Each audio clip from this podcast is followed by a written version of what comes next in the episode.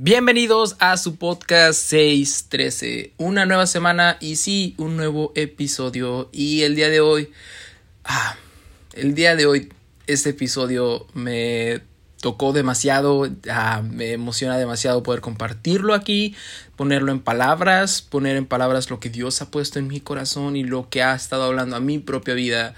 Y ya, yeah, primero, antes de comenzar, quiero agradecer a cada una de las personas que se ha tomado el tiempo de escuchar el episodio pasado y los demás episodios. La verdad, ha estado teniendo mucho amor este podcast, ha estado teniendo muy buenos comentarios. el episodio pasado realmente fue escuchado por más personas y de verdad lo aprecio demasiado. Eso también es muchas. Uh, mucho de eso es gracias a ustedes que lo comparten, que se lo pasan a un amigo, a una amiga, a un familiar, a un hermano de la iglesia, una hermana de la iglesia y que lo comparten en redes sociales y de verdad estoy muy muy muy agradecido que que puedan tomarse el tiempo de hacer eso y que se tomen la molestia tanto de escucharlo como de compartirlo y comentarlo, o sea, comentar con otras personas y decir, hey, esto está bueno o hey, esto no está tan bueno, pero escúchalo, ¿sabes? Ah, pero bueno, de verdad, muchas gracias y te invito a que lo sigas haciendo, de verdad, porque porque pues ayuda demasiado que compartas este contenido para que otras personas lo escuchen y para que el algoritmo pueda presentárselo a otras personas por medio de recomendaciones. también te invito a que lo sigas escuchando. Tal vez un episodio no te llena por completo, no es para ti, sientes que no te gustó tanto y está bien, no todo. Ah, yo también escucho podcasts y, y cosas así y hay, capítulos que no me gustan, de, ciertos podcasts que en, general me gustan. Ah, hay episodios que no me terminan de llenar, por así decirlo, pero eso no, no quiere decir que tal vez el siguiente no vaya a ser para ti. Ah, o tal vez el que sigue, o tal vez uno anterior que no has escuchado. Entonces, te invito a que no dejes de escucharlo y que le des un chance por, un, por alguna ocasión que no llegue a gustarte del todo. Pero sin más, uh, por el momento comenzamos. Ah, ¿Les parece? 613, episodio número 13, se llama Yo peleo con la Biblia.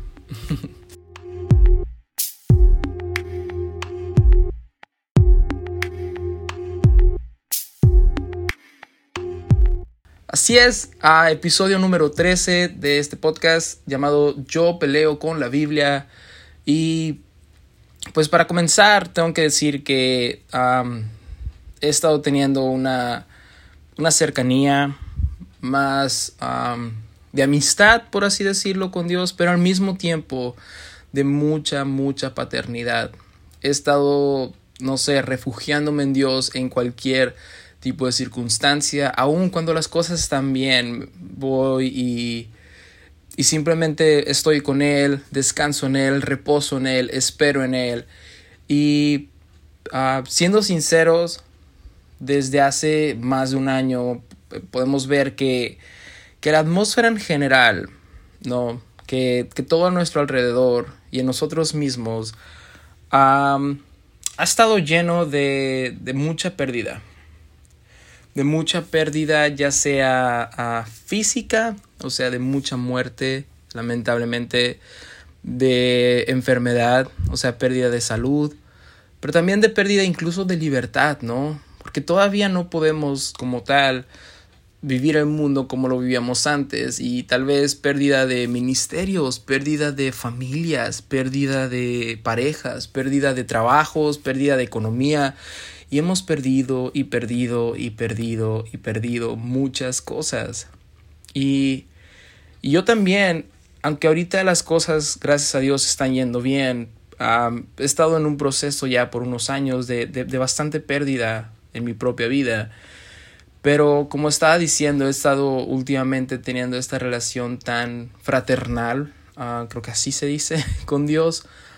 Y, y en un tiempo de devoción con Él, en un tiempo devocional que estaba teniendo el otro día en, en la tarde, estaba pensando en todo lo que había perdido, pero también todo lo que había restaurado Dios y, y todo lo que tenía y estaba agradeciendo y mi corazón sintió de parte del Espíritu Santo una pregunta que me conmovió, que literalmente me rompió en ese momento, porque sentí muy claro de parte de Dios preguntarme, ¿y si lo pierdes todo?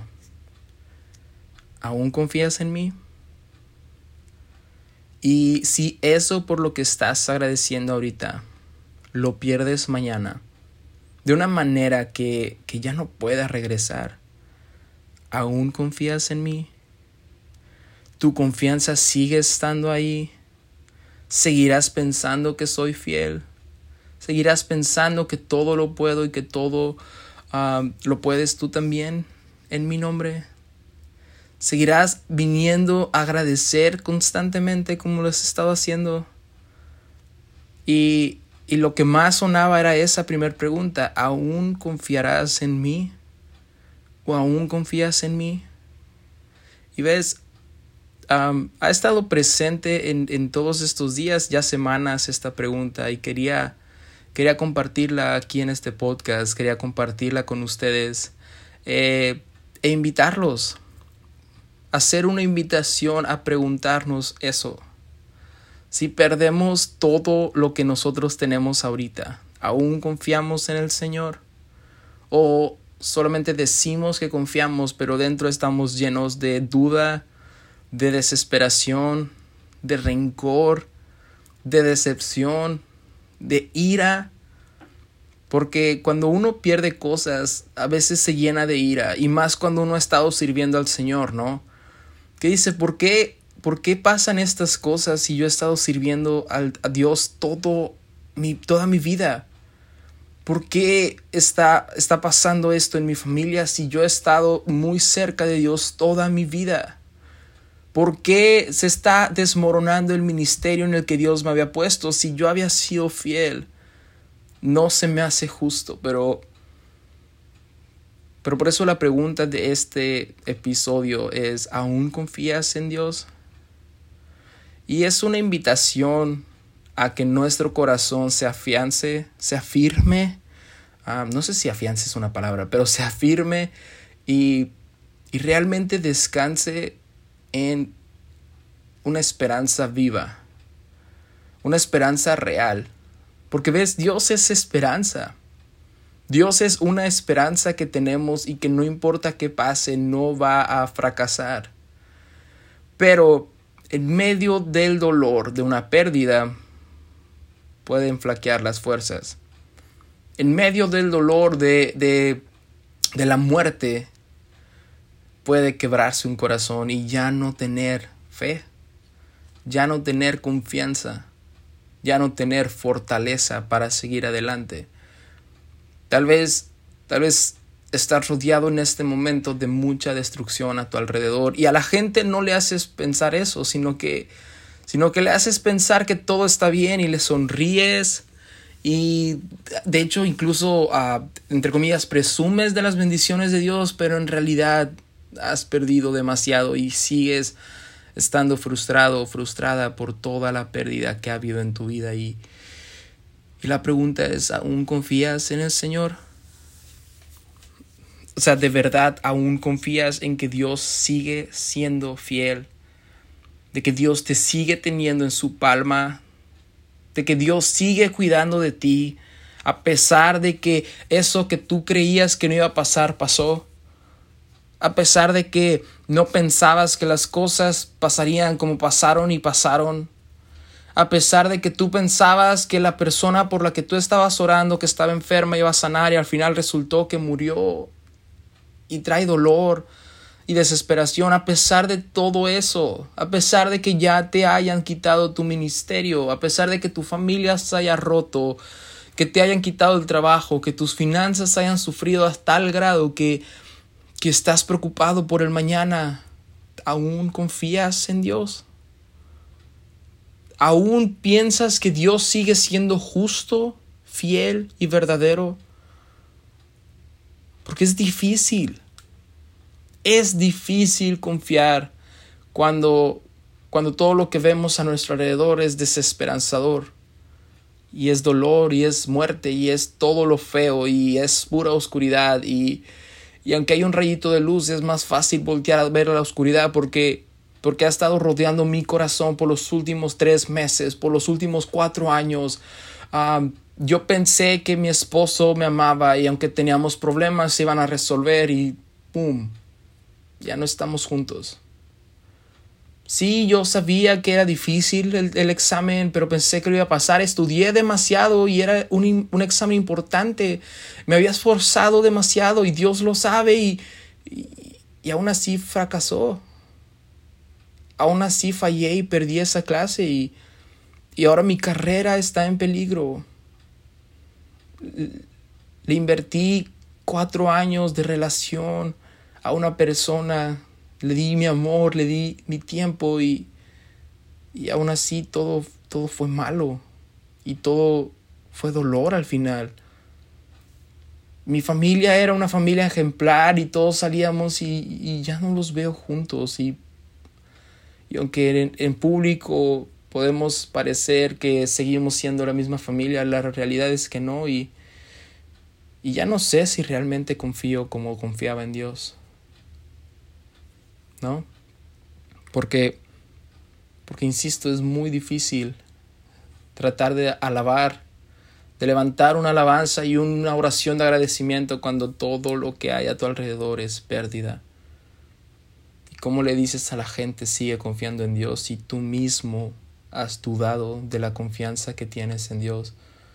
Y hasta cierto punto con argumentos válidos, porque porque tu corazón fue roto, porque tus manos se vaciaron, porque tu vida tuvo que sufrir una caída y una pérdida demasiado dura, porque tantas cosas en ti se han roto que, que ya no sabes por dónde más van a venir los problemas, solo sabes que van a venir.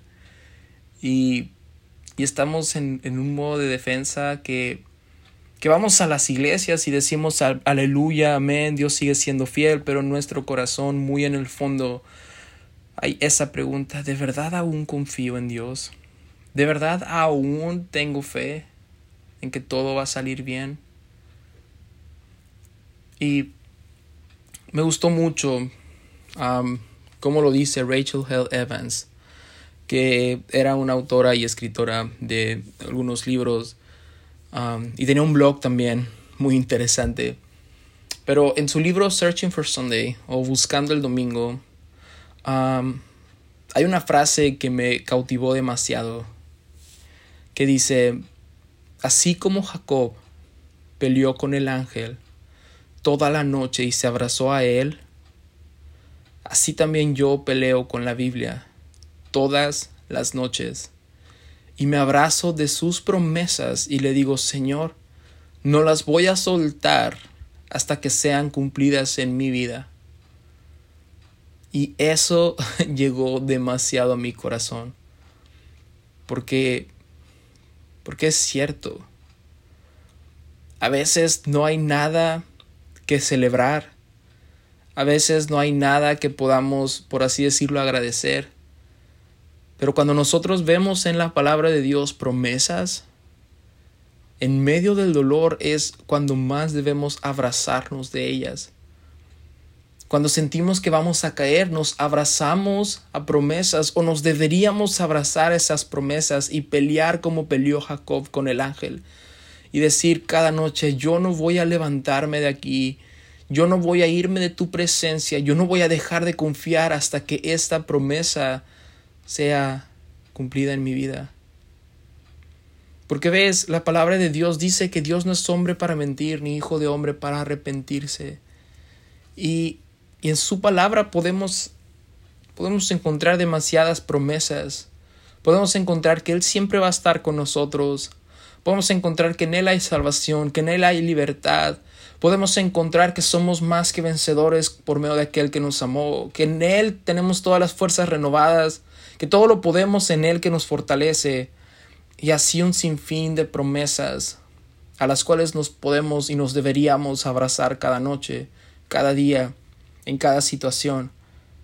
Pero cuando estaba Dios preparando este mensaje en mi corazón, me llevó a un versículo que no había visto antes. O por lo menos no lo había visto de esta manera. Porque, porque escuchamos un montón de prédicas de este capítulo. Um, que está en, o sea, es Marcos, el Evangelio de Marcos capítulo 11. Y el título de la primera parte de este capítulo dice la entrada triunfal a Jerusalén. Y escuchamos un montón de, de prédicas, de mensajes, de conferencias, de, de podcasts, de todo, de pláticas sobre cómo Jesús entra en un burrito a, Jerusalén y la gente se rinde ante él y con palmas le dicen, Osana, Osana. y es la misma gente que después iba a, gritar, crucificadlo. Y también tenemos este famoso versículo donde dice que Jesús llora sobre la, ciudad de Jerusalén y todo eso, ah, por lo menos yo lo he escuchado muchas veces. Ah, y está muy, muy bonito y está muy duro encontrar este contraste de gente que podía estar alabándolo ahorita y en menos de un día iban a estar queriendo su muerte. Pero en ese capítulo, en Marcos capítulo 11, cuando Jesús le está diciendo a sus discípulos ah, que va a entrar a Jerusalén y como se está preparando para ser el rey de reyes, les dice, que, tiene que entrar en un, creo que la Biblia le llama pollino, que es como un burrito o algo así. Y él no tiene un burrito, los discípulos no tienen un burrito, pero, pero él manda a los, a los discípulos a, a una ciudad y les dice, en la entrada de la ciudad van a encontrar a un pollino amarrado. Desátenlo y tráiganmelo, porque en él me voy a subir. Y y este es el versículo que ha estado en mi corazón. Y es el versículo que te invito a meditar en él. Y sobre todo, como decía Rachel, abrazarte de esa promesa. Porque tal vez has perdido algo que tú pensabas que no ibas a perder. Tal vez ah, las cosas no pasaron como tú pensabas que iban a pasar. Tal vez tus planes se frustraron. Tal vez un montón de pérdida hay en tu vida. Y Jesús le dice a sus discípulos, si el dueño sale o alguien les pregunta algo al respecto, díganle que el Señor lo necesita, pero a su tiempo se lo devolverá. Ya. Díganles que el Señor lo necesita, pero a su tiempo lo devolverá. Porque ves, a veces podemos pensar que que esto que estaba en nuestras manos ya se perdió y que, que no entendemos por qué pasó, si todo estaba bien, si nosotros estábamos bien, o aún, aún cuando no estábamos mal, no estábamos tan mal, pero de un día para otro, ¡pum!, ya no está. De un día para otro ya no es la misma persona y y ahora ya ni nos hablamos y de un día para otro el ministerio en el que estaba ya no es lo mismo, ya no estoy en él y ya, díganles que el Señor lo necesita, pero a su tiempo se lo regresará. Porque ves, las promesas de Dios son sí y amén. Y la palabra de Dios nos enseña que aunque el cielo y la tierra pasen, sus palabras no pasarán, sus promesas no pasarán sin importar qué pase, sin importar qué sea lo que estemos enfrentando, no pasarán, no caducarán, y Él no se arrepentirá y la cumplirá a su tiempo. En, en el libro de C.S. Lewis, El Gran Divorcio, hay una... Este libro es una novela, por así decirlo, que habla de, de un sueño que una persona tuvo en más o menos cómo se vería el cielo y el infierno. y casi toda la novela se centra en la entrada del cielo. Y mientras esta persona está viendo diferentes historias que pasan ahí, como personas que se condenan y prefieren salirse del cielo e irse al infierno por no perdonar, hasta personas que Ah, por amor a su hijo deciden condenarse. Está muy fuerte, pero está demasiado bonito este libro, lo recomiendo bastante. pero en medio de todas esas historias, Hay una historia de un señor que va entrando al cielo y que mientras se va acercando a, la persona que está contando todo este sueño, se va dando cuenta que en su hombro el Señor trae un, un, pequeño lagarto, un pequeño reptil de color rojo que le está susurrando cosas. Y, y de repente cuando el, el reptil le, le susurra algo más, el Señor le dice, ya déjame en paz, ya no quiero escuchar eso, ya no, por favor, aquí no. Ya me has hecho mucho daño, por favor no sigas haciéndome daño aquí. Y mientras él está diciendo eso, no se da cuenta que un ángel se le acerca y le dice, ¿quieres que lo haga callar? ¿Quieres que, que, que, que, yo lo calle por ti? Para que ya no te vuelva a hablar. Por lo menos no de esa manera. Y el hombre le dice, sí, por favor. Y el ángel le dijo, ok, acércate. Y mientras se acercaba, el ángel estiró las manos y se acercó al hombre, al hombro del hombre, para matar al reptil. Y le dijo, lo voy a matar. Y el hombre se asustó y le dijo, wow, wow, wow, wow, wow. Espera. Tú no mencionaste nada de matar. Tú solamente hablaste de callarlo. Y dijo, sí, pero tiene... O sea, tengo que matarlo. Porque no te está haciendo bien y no hay otra manera de callarlo si no es la muerte. ¿Quieres que lo mate? Y el Señor comenzó a dudar y le dijo, no sé, es que una cosa es callarlo y otra cosa ya es muerte y eso es muy duro. Además, tu calor también me lastima cuando te acercas, me vas a matar. Y le dijo, no, solo voy a matarlo a él. ¿Quieres que lo mate? Y el Señor comienza esta ah, pelea interna de decidir si sí o no, pero mientras Él está decidiendo si sí o no, su tiempo se está terminando y su condenación cada día está más cerca. Y el reptil comienza a hablar y comienza a decirle otras cosas y comienza a decirle, quieren quitarte lo único que te hace hombre. Quieren quitarte lo único que te da valor. Quieren, quieren separarme de ti que no nos amábamos. Y entonces cuando empieza a decir esto, te das cuenta que esto realmente puede relacionar, relacionarse con un montón de cosas. Puede ser una relación tóxica, puede ser un ministerio que a lo mejor ya nos está causando más frustración de lo que debería. Puede ser una persona, puede ser un trabajo, puede ser un montón de cosas. Pueden ser incluso una amistad. Y el ángel simplemente le preguntaba, ¿quieres que lo mate? Y el Señor poco a poco se iba quedando sin fuerzas y ya no podía hablar.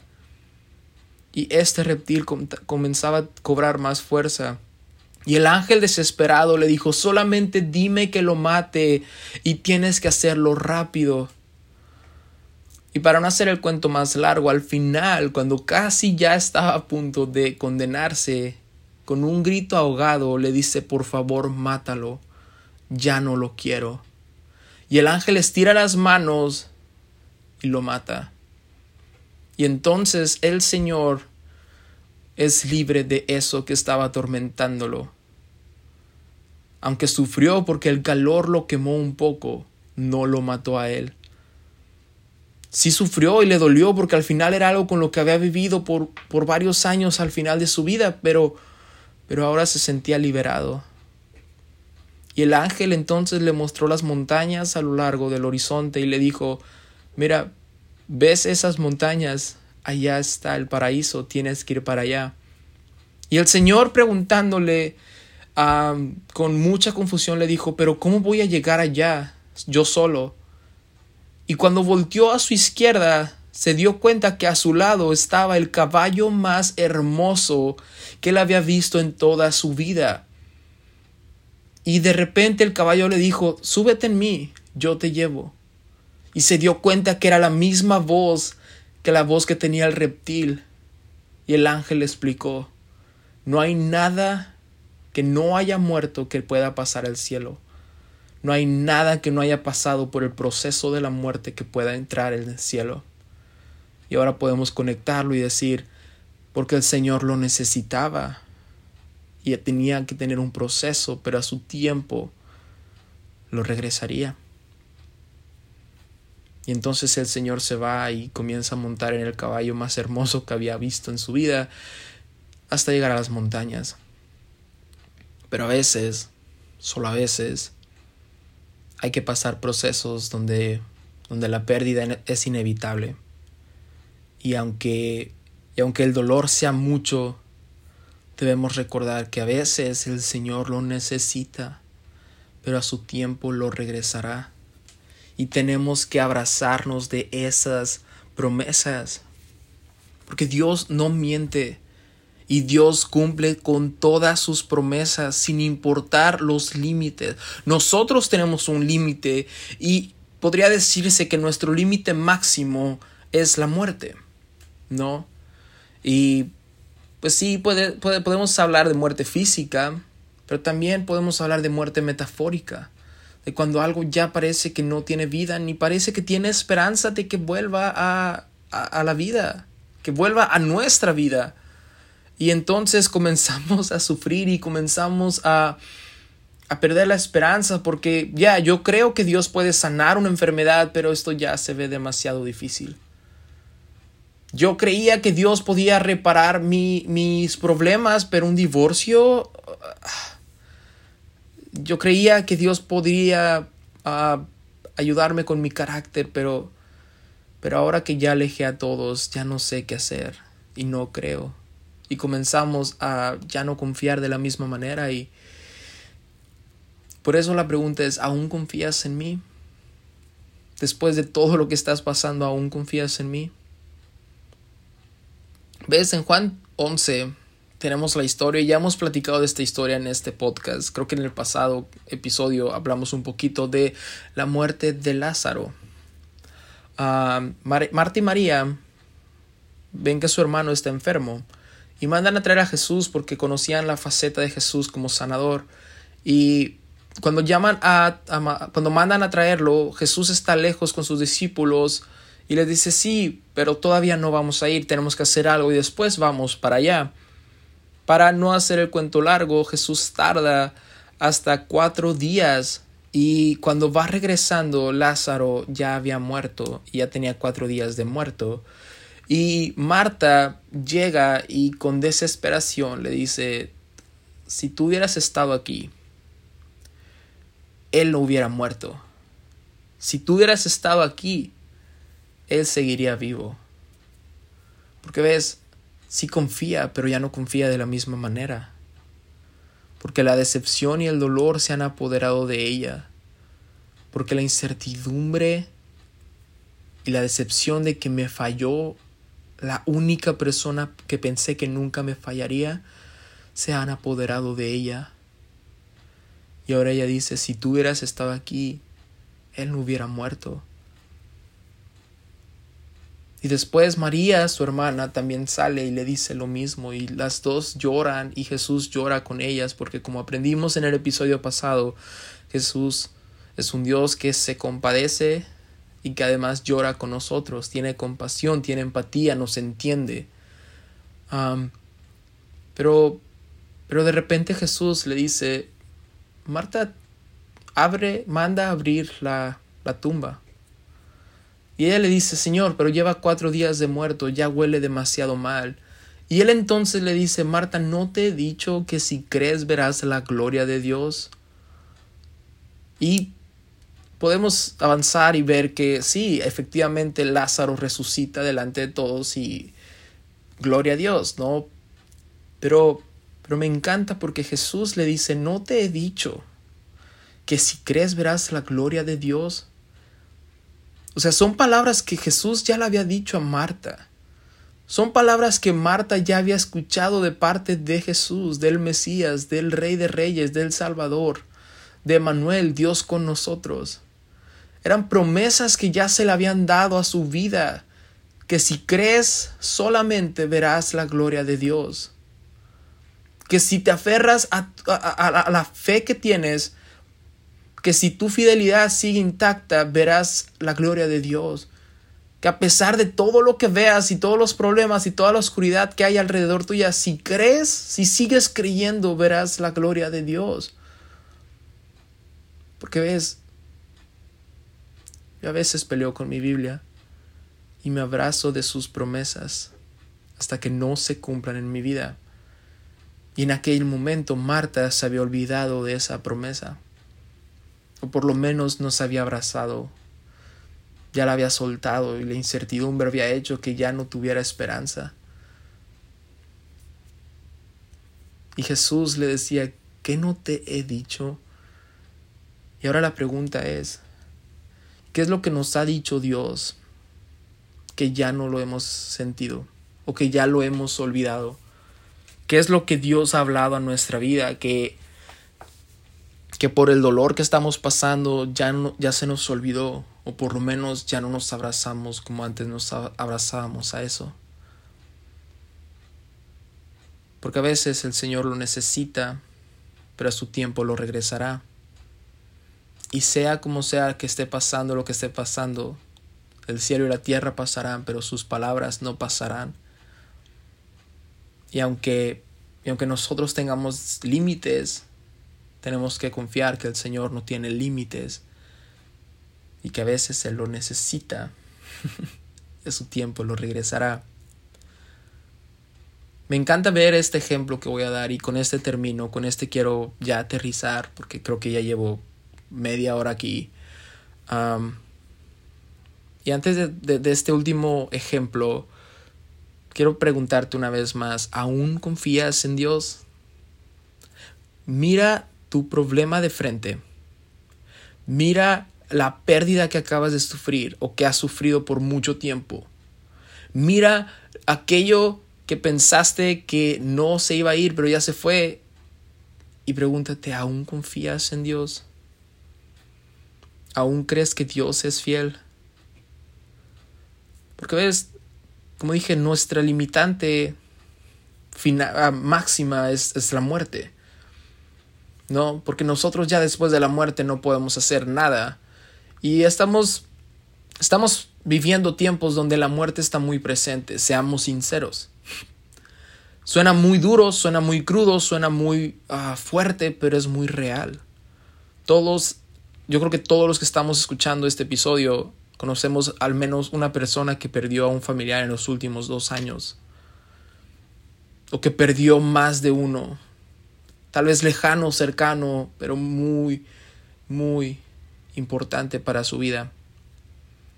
Y, y pensamos que aún en eso ya no hay, ya no hay marcha atrás, ya se fue, ya no hay nada o sea, no, no creo que vaya a resucitar y no estoy diciendo que lo vaya a hacer, pero,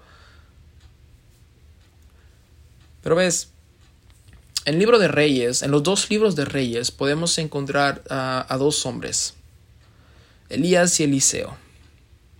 Y y Elías es un profeta que está haciendo demasiados milagros, bueno, algunos milagros, y de repente tiene una persona que comienza a ser como su estudiante o su pupilo, su ayudante, que le dice, Elías, yo voy a estar contigo a donde quiera que tú vayas, yo voy a ir.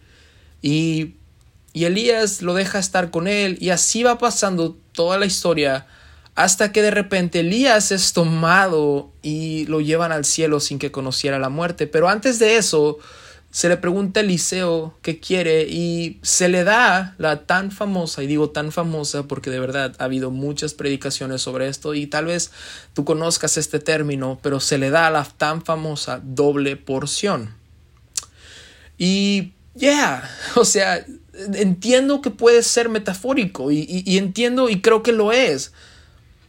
Pero Dios es tan lindo aún en su narrativa, ya hemos hablado de la narrativa de Dios en la Biblia de cómo Él inspira a las personas a escribir palabra por palabra para que tengan un sentido también literal, ah, que podemos pensar que la doble porción, además de ser metafórica, fue literal.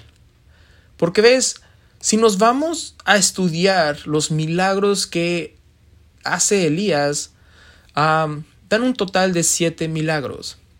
Tenemos la sequía, la harina y el aceite, el niño que revive, el holocausto que es consumido, y así hasta llegar a siete milagros hechos por el Señor a través de la vida de Elías. Y de repente, cuando vemos la vida de Eliseo, y podemos pensar, ok, doble porción. Hmm. Insisto, creo realmente que esto era metafórico, pero, pero de repente comenzamos a ver que Dios también está obrando milagros a través de Eliseo y vemos que divide las aguas del río Jordán y que ah, sana el manantial que era la fuente de agua de la ciudad de Betel y de repente hace brotar aguas del terreno y multiplica el aceite de una sola vasija y, y un montón de, de, milagros, ¿no? Y pasa los siete que había hecho Elías y uno podría decir, ok, va 8, va 9, va 10. Doble porción. Lo doble sería 14. ¿No? pero de repente, cuando cumple su, su treceavo milagro, más adelante, muere. Ya, muerte. Hemos hablado mucho de muerte en este episodio, pero sígueme un poquito. Ya estamos por terminar. Eliseo muere y no termina de cumplir esa doble porción de siete milagros que había hecho Elías, se queda en trece milagros hechos por Eliseo. Y uno puede decir, insisto, hermano, está hablando metafóricamente cuando dice la doble porción. Además, tal vez hay milagros que no están escritos y todo eso es cierto. Todo eso lo creo, pero también creo que nuestro Dios es un Dios que le encanta contarnos sus historias y le encanta recordarnos quién es Él y el poder que Él tiene. Y que Él, es, que él no es un hombre para mentir ni hijo de hombre para arrepentirse. Y que a pesar de que nuestra limitante final es la muerte, Él no tiene límites. Porque ves, después de que muere Eliseo, Ah, hay una historia que dice que hay unos hombres que están a punto de enterrar a uno de sus amigos porque se murió. Pero es día de reposo y si los ven, los van a castigar. Entonces ellos van cargando el cuerpo y cuando ven que hay una armada que viene en dirección contraria o en dirección hacia ellos, se asustan y ven una zanja y avientan el cuerpo allí. Y cuando el cuerpo entra a la zanja, sorpresa, es la tumba de Eliseo.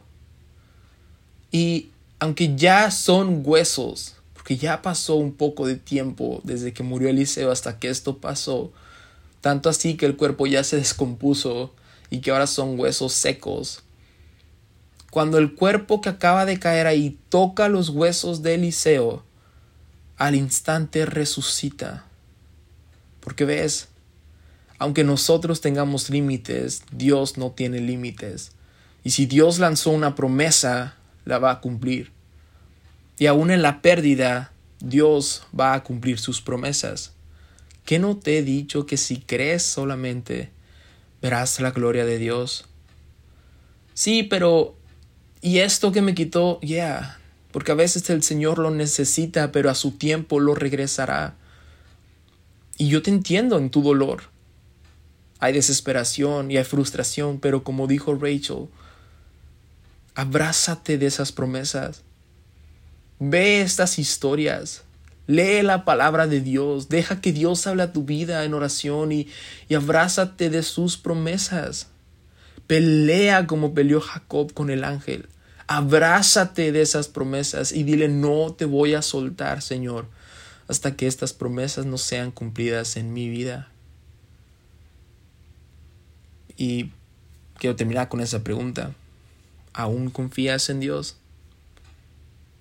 Aún después de todo lo que has pasado y de todo lo que se avecina, porque ya también Jesús dijo que en el mundo tendremos aflicción, pero confiar en mí dijo que yo he vencido al mundo.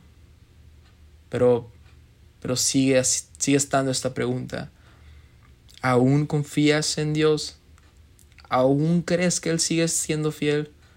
¿Aún crees que Él puede hacer milagros increíbles en tu vida?